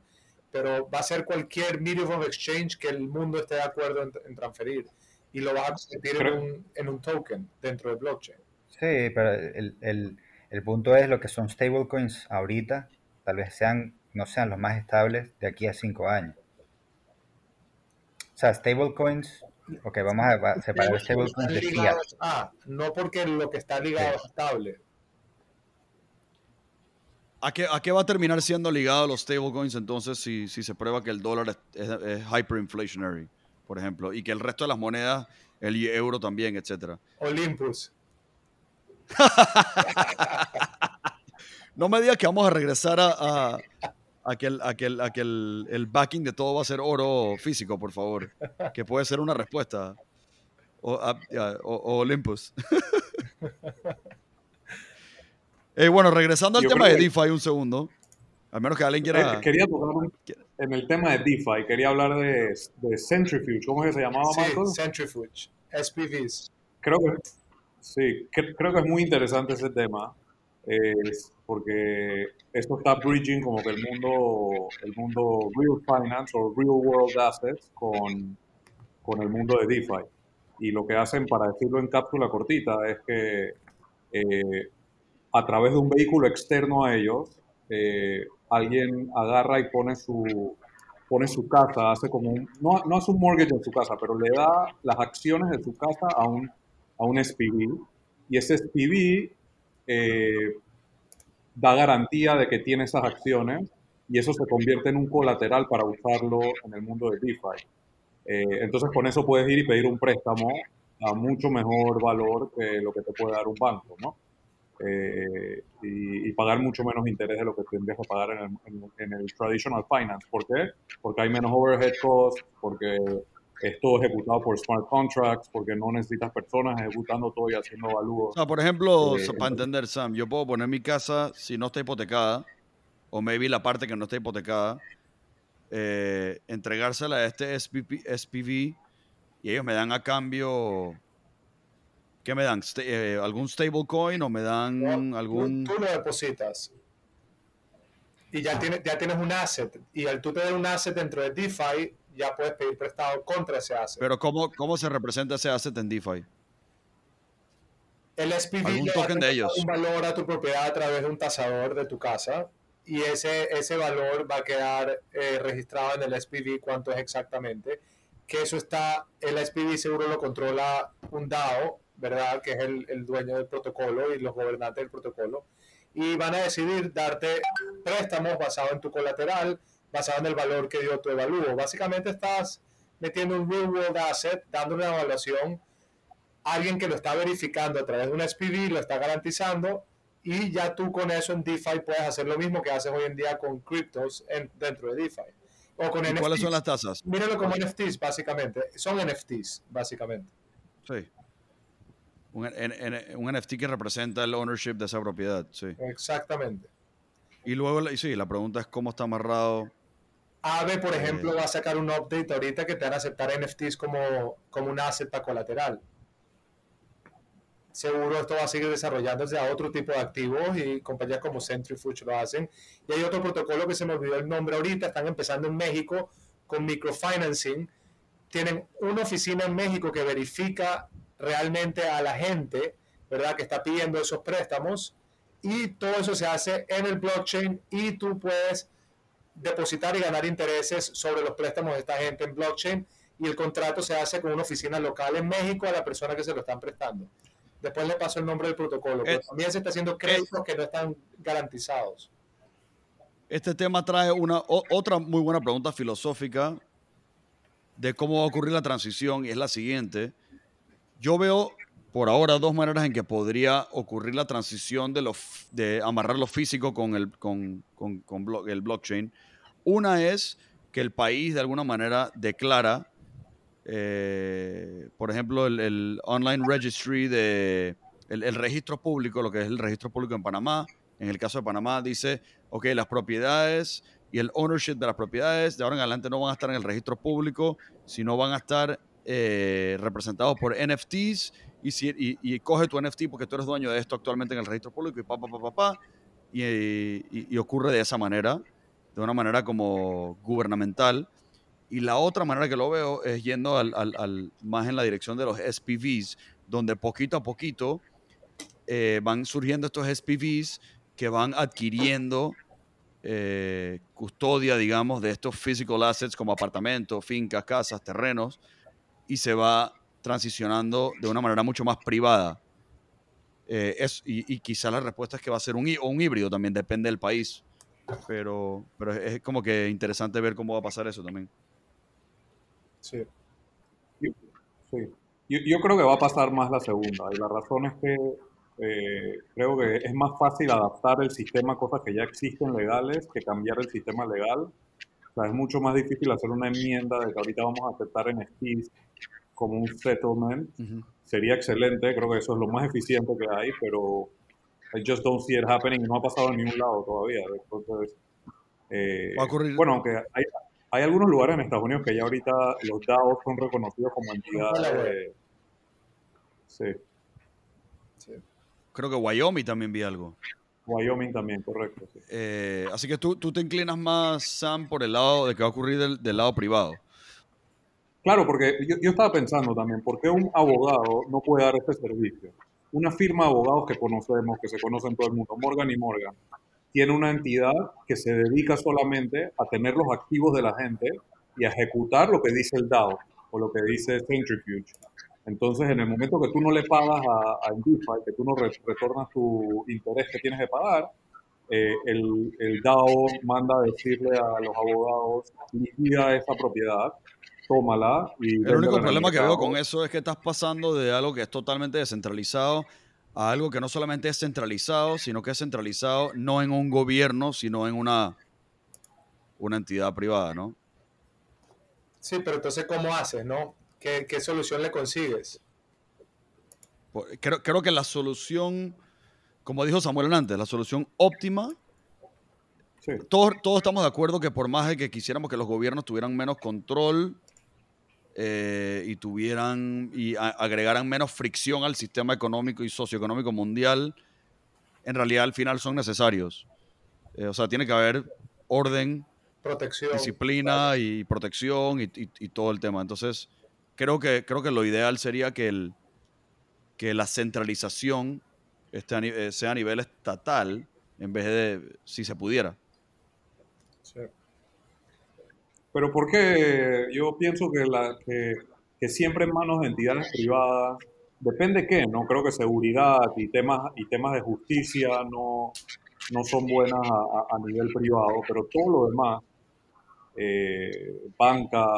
Bueno, en realidad, en realidad yo diría que, o sea, hablando de justicia, yo diría que el sistema judicial, yo pienso que sí va a migrar y va a ser más eficiente en el blockchain eh, pero la, el enforcement de lo que determina el DAO judicial, por llamarlo así, sí va a depender del gobierno, pero, no, pero, pero ya no me estoy imaginando como que jueces en corte y, y toda esta vaina, ¿no? Me estoy imaginando como una resolución que da el DAO que, que, el gobierno está obligado o, no obligado, pues, o, que por ley el gobierno o por constitución, que tendría que cambiar, el gobierno está eh, eh, tiene que hacer enforcement de eso. Sí. Pero bueno, eso es todo, todo, todo un tema, todo un tema. Ok. ¿Alguien más que quiera compartir algo cool que, que han vivido?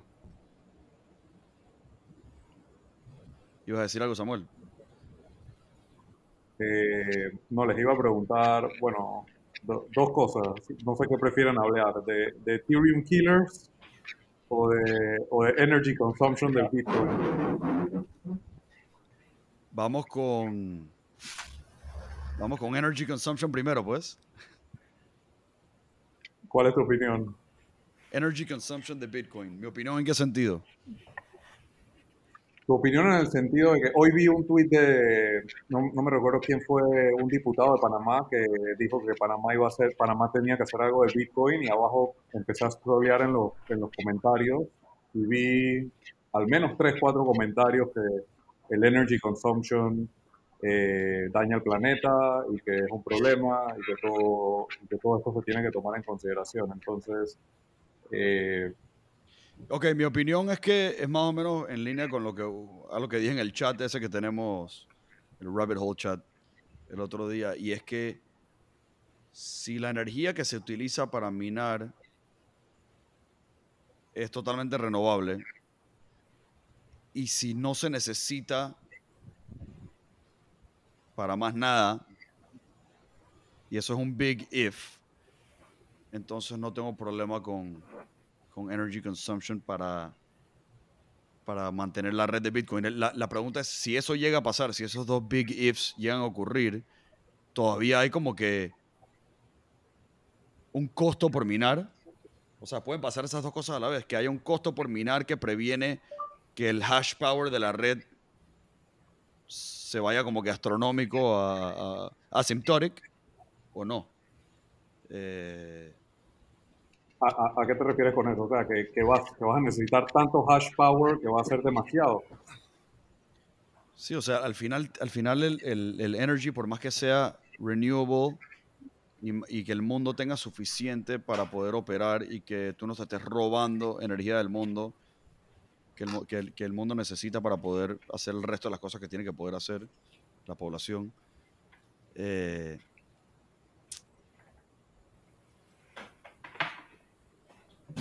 bueno, yo, yo, yo, yo, creo que eso es un poquito como que framing, eh, poner el problema en un macro, en un macro como que malo, porque mucha de esta energía es botada, no se utiliza, mucha de la energía hidroeléctrica no se utiliza. Entonces, al final, si demandamos más energía, se van a crear más capacidades para hacer más energía. y entonces va a poder haber más abundancia de energía. Pero- que creo que es lo que todos pero. ¿qué pasa que si- no queremos es que sea- ¿Qué pasa si el hash rate crece más rápido de lo que se puede generar o aprovechar esta energía existente? O sea, ¿qué pasa si no- el, si el- ¿qué pasa si el share, el share del consumption de energía mundial se va de, yo qué sé, menos de un por ciento a 2%, 3%? ¿Qué pasa si llega a 50%? O sea, ¿qué pasa si Bitcoin Bueno, llega a valer no- tanto que vale la pena pagar? no hubiera, sufici- no hubiera suficiente energía. O sea, no, no vamos a pagar ciudades para minar Bitcoin, entonces creo que eso no va a pasar. La pregunta es qué pasa con el sistema de Bitcoin si eso pasa, qué pasa con todo el blockchain. Yo creo que, yo creo que no, es que no me sé las tecnicalidades de cómo funciona el blockchain cuando el hash power va subiendo, pero, pero qué pasa si no hay suficiente energía para minar. La manera que funciona, y esta es mi preocupación, es que el, el difficulty de, de minar se vuelve, eh, se vuelve más difícil entre más hash power hay. O sea, entre más, más cycles, eh, computation cycles hay tratando de hacer hashes y minar, eh, más sube la dificultad de minar. Entonces es como un, es como que es un poquito, me duele decirlo, pero es como que not ideal, en verdad. Porque es como un, es, es- es- es sin fin. O sea, literalmente no hay nada que pare a que 50% de la energía mundial se vaya hacia minar si se vuelve suficientemente difícil minar porque vale la pena minar eh, porque el, el precio de Bitcoin se, se- se- llega suficien- a- a- suficientemente Y Yo creo que si eso llega a pasar, la solución va a ser muy simple y drástica. Se van a tener que poner de acuerdo 51% de los mineros a cambiar el protocolo de alguna manera, porque, porque if not, o sea, yo quisiera shut down the system si va a apagar las luces de las casas de la gente eh, en un momento pues, para sostener el sistema. Entonces creo que es un problema que se va a ver venir y se, se tiene que encontrar una solución a ese problema. No puede Ya ser está pasando. que eso sea... Pasó en Irán, eso mismo.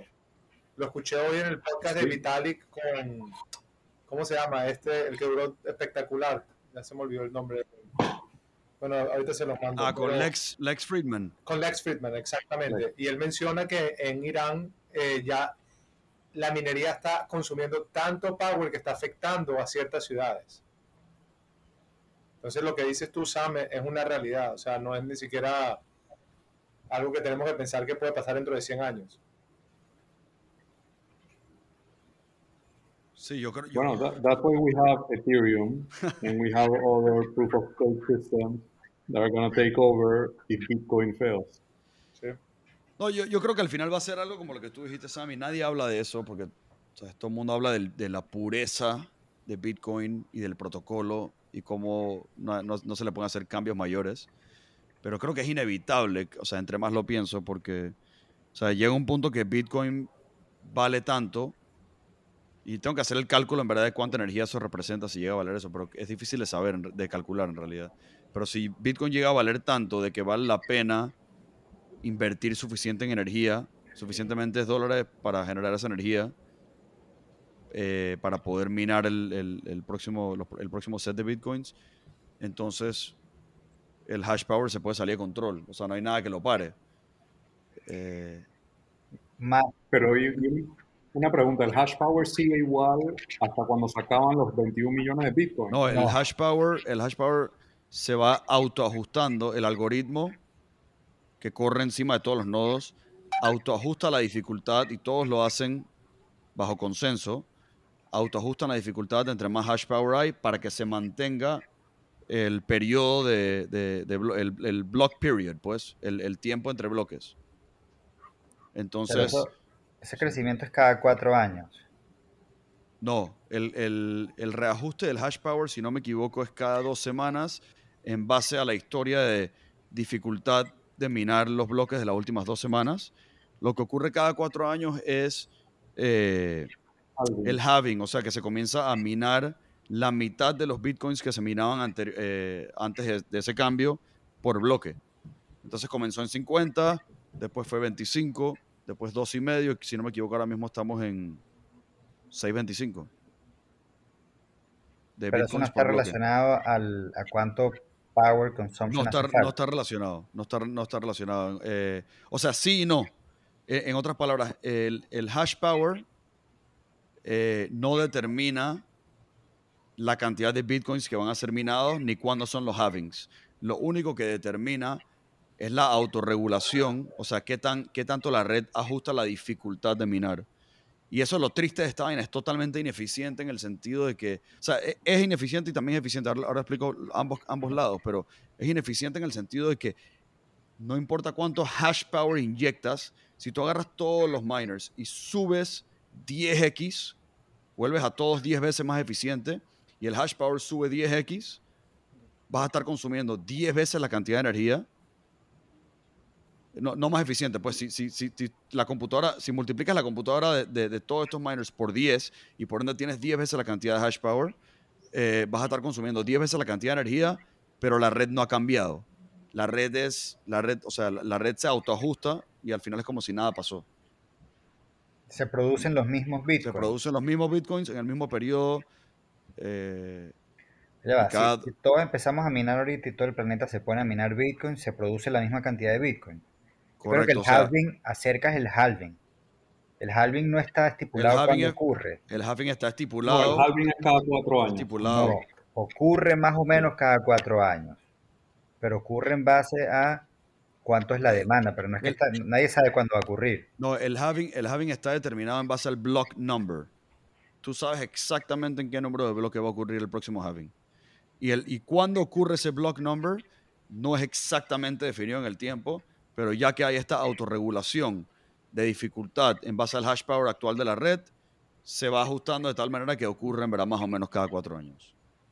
O sea, ahorita se puede estimar cuándo va a ocurrir, cuándo va a ser el halving, porque el halving tiene repercusiones financieras positivas. Bueno, e, esa es una de las razones que, siempre dicen que el ciclo es cuatro años. Que el año que empieza el halving empieza el bull cycle y siempre ha coincidido el halving con el bull cycle que empieza a correr todos los cryptocurrencies. Y justo el halving ocurrió creo que hace un año exactamente. 2020, mediados por ahí. Mediados, sí. Sí. Entonces, eso, bueno, eso es lo. Eh, es, esa es la parte mala de cómo entre más hash power tienes no cambia absolutamente nada, solamente quemas más energía para hacer exactamente lo mismo. Pero por otro lado, mira, mira el lado positivo, esto es súper interesante, que el, el costo de generar esta energía en realidad es el, si quisieras decir que Bitcoin tiene intrinsic value y quieres decir que el intrinsic value de Bitcoin es el costo de minarlo, entonces si se vuelve 10 veces más caro minar Bitcoin porque ahora necesitas 10 veces la cantidad de energía, en realidad el valor intrínseco, intrínseco de Bitcoin subió por 10 también. Así que, eh, así que eso, eso, eso, es, eso por lo menos el lado positivo, aunque yo argumento de que, de que nada tiene valor intrínseco, ni siquiera Bitcoin, y que en verdad todo el valor se lo asignamos nosotros como sociedad, ¿no? Pero bueno, eso es otra historia. Estamos de acuerdo con eso. si alguien está en desacuerdo, que levante la mano. Proof of Stake suena como más eficiente, ¿no? Proof of Stake es más eficiente, pero a costo de, menos descentralización o eh, un poquito más de trust. Pero el trust, o sea, yo no entiendo la parte técnica, pero escuchando a Vitalik, he's hacking his way of trust, ¿no? A través de los shardings y o sea, tiene muchas maneras de, cómo verificar trust sin tener que trust como lo hacemos con Bitcoin. No, yo no entiendo técnicamente cómo es, pero okay. la impresión que es de alguna manera tienes que trust porque no te queda opción de no trust, ¿no? A, nivel que yo lo entiendo, o sea, como que a high level, staking eh, y proof of stake, eh, tú cuando te conviertes en staker, no vas a querer tampoco, no vas a tener incentivo a hacer trampa, aunque controles gran partida, eh, una mayoría del, o tengas el, el 51% del staking power, por decir. ¿Por qué no vas a tener ese incentivo? Porque al hacer eso, estás devaluando la moneda que tienes stakeada, en cierta manera. Entonces, en mi mente, así yo lo veo, estás confiando a que los stakers eh, quieran hacer lo mejor para la red para no afectar lo que tienen stakeado. No, y también pueden fork la red y quemar tus coins, según lo que escuché de Vitalik. El, el bad actor le van a quemar sus Sí. coins. Correcto, sí, te Sí, penalizan. Michael, pero, Te penalizan. pero eso es, pero eso es, Exactamente. Entonces, pero eso es, no tiene que tener eso es, eso es if you don't collude. If you collude con la mayoría de los miners, entonces you can do whatever you want. Ah, pero entonces You can fork the red. vamos a perder a la misma vez. Incluso Pues el no, pues- bueno, sí. Right, el, el- el tema es que así yo lo veo, que tú puedes también collude en Bitcoin con el resto de los miners, pero es un poquito más duro collude cuando tienes que luchar contra la red que, que- y, y tiene un costo poder competir con el mining power de la red a competir con la red en términos de staking porque no tienes ningún costo directamente, solamente eres, Sí. solo, te- solo tienes que ser dueño del... ¿Ah? Tienes un costo monetario, necesitas tener billones de dólares en coin, mucho más que en computational power. Actualmente como- como está Ethereum. Tú con Pero 5 billones de dólares hoy en computational power, supuestamente tienes suficiente computational power para controlar Bitcoin.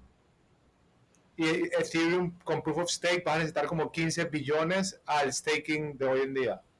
Ah, no, no había escuchado ese, esa cifra. Está interesante eso. No- no es Con para 5 controlar billones dominas, dominas el mining power. Domina el mining power. Sí. Es para introducir un incorrect block. Para introducir un, un, o sea, un incorrect right. Y que puede, eh, se puede revertir, pero mientras se O revierte... cambiar una transacción histórica, pues. Cambiar algo del pasado. Double spend, por decir. Tendrías ese poder de double spend. eh, fondos, que ya, fondos que ya gastaste, gastarlos de vuelta. Pero Bitcoin tiene mecanismos de que cuando pasa eso, tachan ese, ese nodo. Inclusive con 5 billones de dólares. Para hacer el segundo ataque harían falta otros 5 billones de dólares. En No, computational creo que, si, ya, si ya tienes la mayoría del hash power, ya tú puedes hacer básicamente lo que quieras, porque en the long run, tu, el, el- el- básicamente el, longest chain lo vas a tener tú.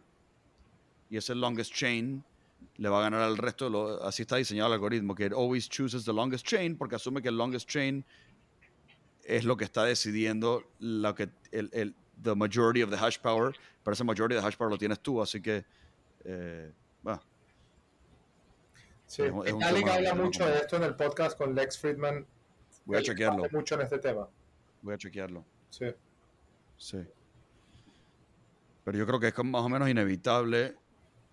Bueno, no, no quiero decir inevitable, pero eh, eh, con, con mi short-sightedness, yo diría que por lo que dijo Sam, o por lo que está diciendo Sam, de que, eh, de que o sea, va a llegar un punto que si lo que yo dije ocurre, de que el energy consumption se vuelve un demasiado large percentage of the energy consumption worldwide, va a tener que cambiar el algoritmo de alguna manera.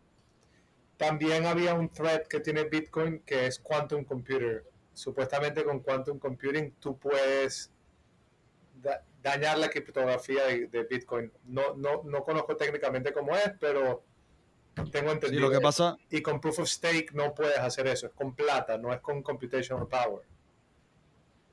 Con Proof of Stake no, No, no, eso. no. eh, Quant- Quantum Computer lo que puede hacer es break the algorithm, o sea, puede romper un tipo de algoritmo, tampoco todo. Lo que hace, lo que hace Quantum Computing, o sea, la, la- la teoría es que Quantum Computing lo que va a hacer es que vas a poder robarte los private keys de, la, de, de cualquier public address.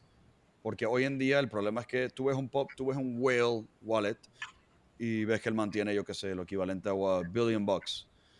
Y dices, bueno, déjame tratar de obtener el private key que corresponde a este, a este address. Te- eh, tú puedes agarrar todo el computing power que- del, del mundo, dejarlo corriendo por no sé cuántos millones de años y no, y no lo vas a lograr. Pero con quantum computers, eh, este brute force guessing de los private keys se vuelve dizque, exponencialmente más rápido y ese es uno de los miedos. Además que los digital signatures, que al final es la misma cosa, las los podrías, podrías hacer tú el digital signature de otra persona eh, firmando con, Te, lo- te voy a mandar ese podcast, yo te lo mandé a ti, Cape, para que me lo expliques, Adam, porque tú lo vas a entender mucho mejor que yo, de cómo explican cómo Quantum Computer afecta a Bitcoin y no a Ethereum. No Eso sé cómo, yo, interesante no porque sé yo creo- explicártelo. Me gustaría que tú Ah, me, ok, me lo, puede lo ser. entiendas y me lo expliques. Te lo voy a mandar el podcast. No, yo no entiendo bien cómo, cómo responderte eso. Voy a chequearlo. Pero sí, o sea, hablan de ese tema. Yo creo, yo supongo que, que- que el, el algoritmo que se usa para ir de private keys a public keys en Bitcoin eh, eh, es breakable by a quantum computer, pero el de Ethereum lo hicieron de tal manera que no. Algo así debe ser. Sí. Mira, volviendo otra vez al tema de usos reales de, de DeFi, hay una vaina que, que yo creo que este va a ser el Trojan Horse de la sociedad más fuerte. Stablecoins ya lo vemos directo en Latinoamérica y demás, pero excelente esa parte. Pero ¿qué es, qué es lo, que, lo que siempre hace que las cosas se vuelvan super mainstream? Es el, el pop culture, ¿verdad? Lo que, lo que nosotros usamos en nuestro día a día, lo que es cool. Y, y una de las vainas que está abriendo esto, bueno, uno es NFTs, que ya vimos el, el mini cycle que tuvimos NFTs, pero dos son los social tokens, ¿verdad? Eh, todos tenemos gente que nos gusta seguir, que, que admiras, que por cual X o Y razón. Ahorita toda esta gente, toda esta- todos estos influencers van a poder conectarse a otro nivel con su audiencia a través de social tokens. Estos social tokens le van a dar derechos a income que pueda producir este influencer o camisas que vaya a crear firmadas o momentos especiales que puedan tener con este influencer, shots, eh, hablar. Gary Vee ya empezó a crear su propia plataforma, es uno de ellos. O Eh, Difference. Eh, Sí, entonces por ahí yo veo que es otro real world use case scenario, first world, que está around the Definitivamente. para, para nuestra vida, la vida de nuestros hijos, que están completamente conectados a, a la red. Eh, yo estaba hablando con Sam el otro día, mis hijos en vez de pedirme, yo los llevo a Target y en vez de pedirme juguetes me piden gift cards de PlayStation para comprar skins en su juego, que son NFTs básicamente, que no pueden usar de otra manera y los únicos assets que ellos quieren tener son digital assets, no son goods. Entonces, a través del pop culture va a venir una, una gran influencia en, en nuestras vidas muy pronto pegada a cripto. Creo que me recordaste, me, parte de eso. me recordaste otro caso que es similar, pero es eh, y tiene que ver con, con NFTs, pero para accesar eh, locked o, o- o walled content online. En otras palabras, existe una, una plataforma que se llama Mintgate, creo que se la mencioné a- hace unos días, y Mintgate eh, básicamente pones, por ejemplo, un private YouTube channel al cual solamente tienen acceso las personas que son dueñas de este tipo de NFT. O sea, por ejemplo, todo el que es dueño de, crypto, de un CryptoPunk tiene acceso a este tipo de contenido especial y está como guarded by este Mintgate. Eh, entonces, entonces, eso también es otro application, creo que del real world, bien interesante. Eh, El otro día, no sé quién fue el que, ma- o alguno de ustedes mandó el Twitter ese, que alguien compró una cartera Bulgari a por 3 mil dólares más, era más cara que la cartera real. Ah. que- la cartera digital que compraron era más cara que la cartera en el mundo Qué real. locura, qué locura. Y el, el otro, el otro uso interesante también es que es muy similar, es, es login, es el de identidad, de alguna manera identidad, login with your NFT, donde en vez de hacer login with Twitter o login with Facebook apretando un botón, esto ya existe, haces login with MetaMask. Entonces, dependiendo del NFT, el NFT que tú tienes, eh, te crea como una, una identidad con ciertos accesos a, a lo que ofrece la plataforma con ese login diferente.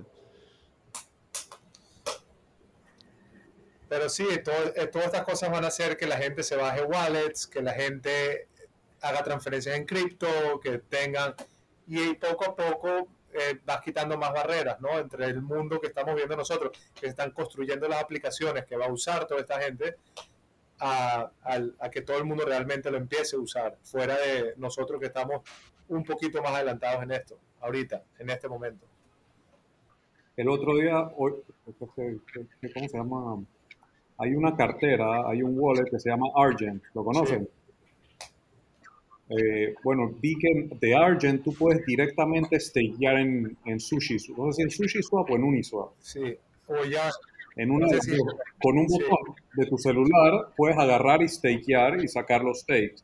no como si lo estás haciendo con tu wallet con MetaMask que tienes que leer tu cosa. Ya Argent tiene todas las autorizaciones que tú le das y puedes hacer ese staking. O sea que es como si tú vas al banco y le pides un, eh, pones un CD al 5% anual. Argent tú puedes hacer eso mismo a través de DeFi eh, de una manera súper seamless, sin tener que bajar todas estas aplicaciones y meterte a todos estos protocolos y poner tu plata en un CD en SushiSwap, por decirlo así. Sí. Y tiene social recovery, o sea, yo puedo poner, yo confío en Sam y en Adam y algún día si se me pierde mi cartera, a alguien le pregunto a ustedes dos quién soy yo y la vuelvo a conseguir. No es que pierdo mi, mi wallet, mi seed, o sea, no desaparece en tu fondo, tiene el, social side. Super cool, super cool.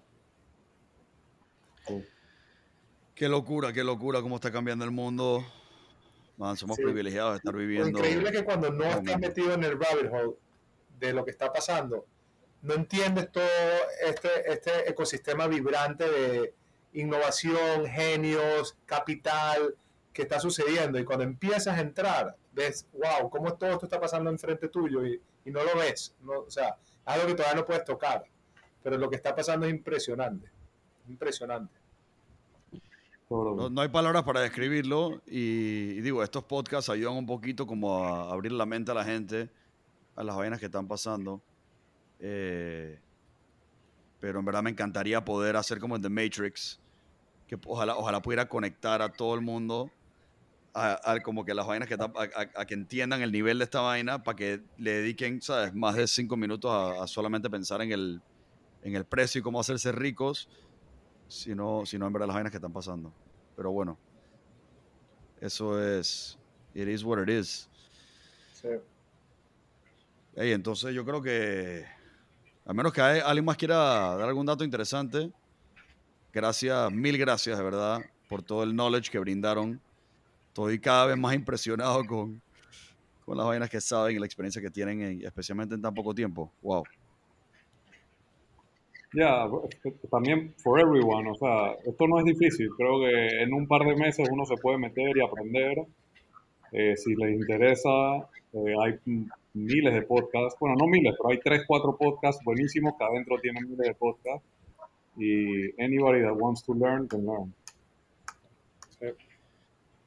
Y es gratis. La información de este mundo es gratis. No hay que pagarle a nadie, no hay que Twitter, Discord y podcast, como dijo Sam. Y lo interesante también es que, algo que no, lo tocamos como que en, otra manera, pero que si de alguna manera haces el onboarding, que es la parte más difícil de cómo, cómo obtener estos digital assets en un wallet, cuando ya los tienes, es un mundo de posibilidades donde nadie te puede decir que no y puedes jugar absolutamente con lo que te dé la gana. Eh, ese es un poder tremendo, tremendo. O sea, es literalmente sin barreras y esa es una de las vainas que son más, los más, más exciting para mí. 100%. Yo, yo sí pondría ahí una advertencia. Sí. Not financial es posible. no, no, no. Sin, sin, fuera de la parte de financial advice y el chiste. Si es posible perder plata en la billetera, si es posible hacer transferencias equivocadas y no hay a quien reclamarle. Entonces, si es mejor probar, antes de hacer una transacción con un monto significativo, probar con un monto muy pequeño, esperar a que tres horas por lo menos hasta que haya pasado la transacción, usualmente es más rápido, pero esperarse un poquito, que pase la transacción, ver que llegó antes de hacer cualquier transacción mayor. Se han escuchado muchos casos de gente que pierde mucha plata. Sí. también el, es un tema similar, es el, cómo manejas tu wallet y tus private keys. Eh, de cierta manera, cuando usas MetaMask, estás confiando en el, yo creo que es open source, el open source code de MetaMask, de que, porque en realidad estás conectado a Internet cuando estás generando este private, estos private keys, entonces como que el todos tus fondos gruesos, en teoría, yo creo que ni yo mismo sigo mi propio advice, pero tus fondos gruesos deberían estar como en un eh, cold storage, donde el private key fue generado totalmente desconectado del mundo, del internet, etc. Y porque ese es otro riesgo. En realidad, que alguna... Bueno, pero, pero yo diría que para cualquier persona empezando, empezar en un centralized exchange, Binance o FTX, it's the way to go, hasta que estés más cómodo, porque sí creo que fue más probable que pierdas plata haciendo errores que que pierdas plata porque uno de estos exchanges quiebra. Entonces, sí, creo que... Con eso. No puedes usar DeFi con FTX, con...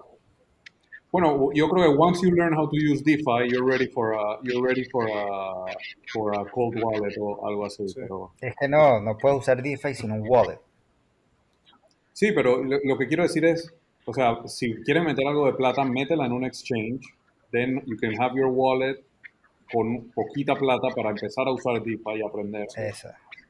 En once you're comfortable, ya es otra cosa, ya ponte todas las seguridades que quieres, como un wallet, un cold wallet o algo así. Pero bueno, none of this is financial advice. Sí, ah, una hora.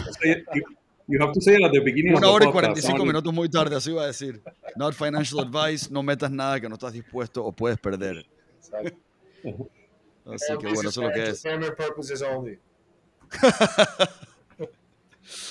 Hey, gracias, bros. De verdad que ha sido un placer increíble finalmente ver la cara después de tanto chateo y tanta vaina. Y ahora seguimos Y- en el chat y en la lucha. La última vez que vi a Mike, como le dije, tenía todo el pelo negro. Creo que fue hace, hace DeFi. ¿hace cuánto tiempo fue? Hace 20 años, no sé. Sí. Aquí está Olympus, Alchemy. Dale, señores. Cuídate.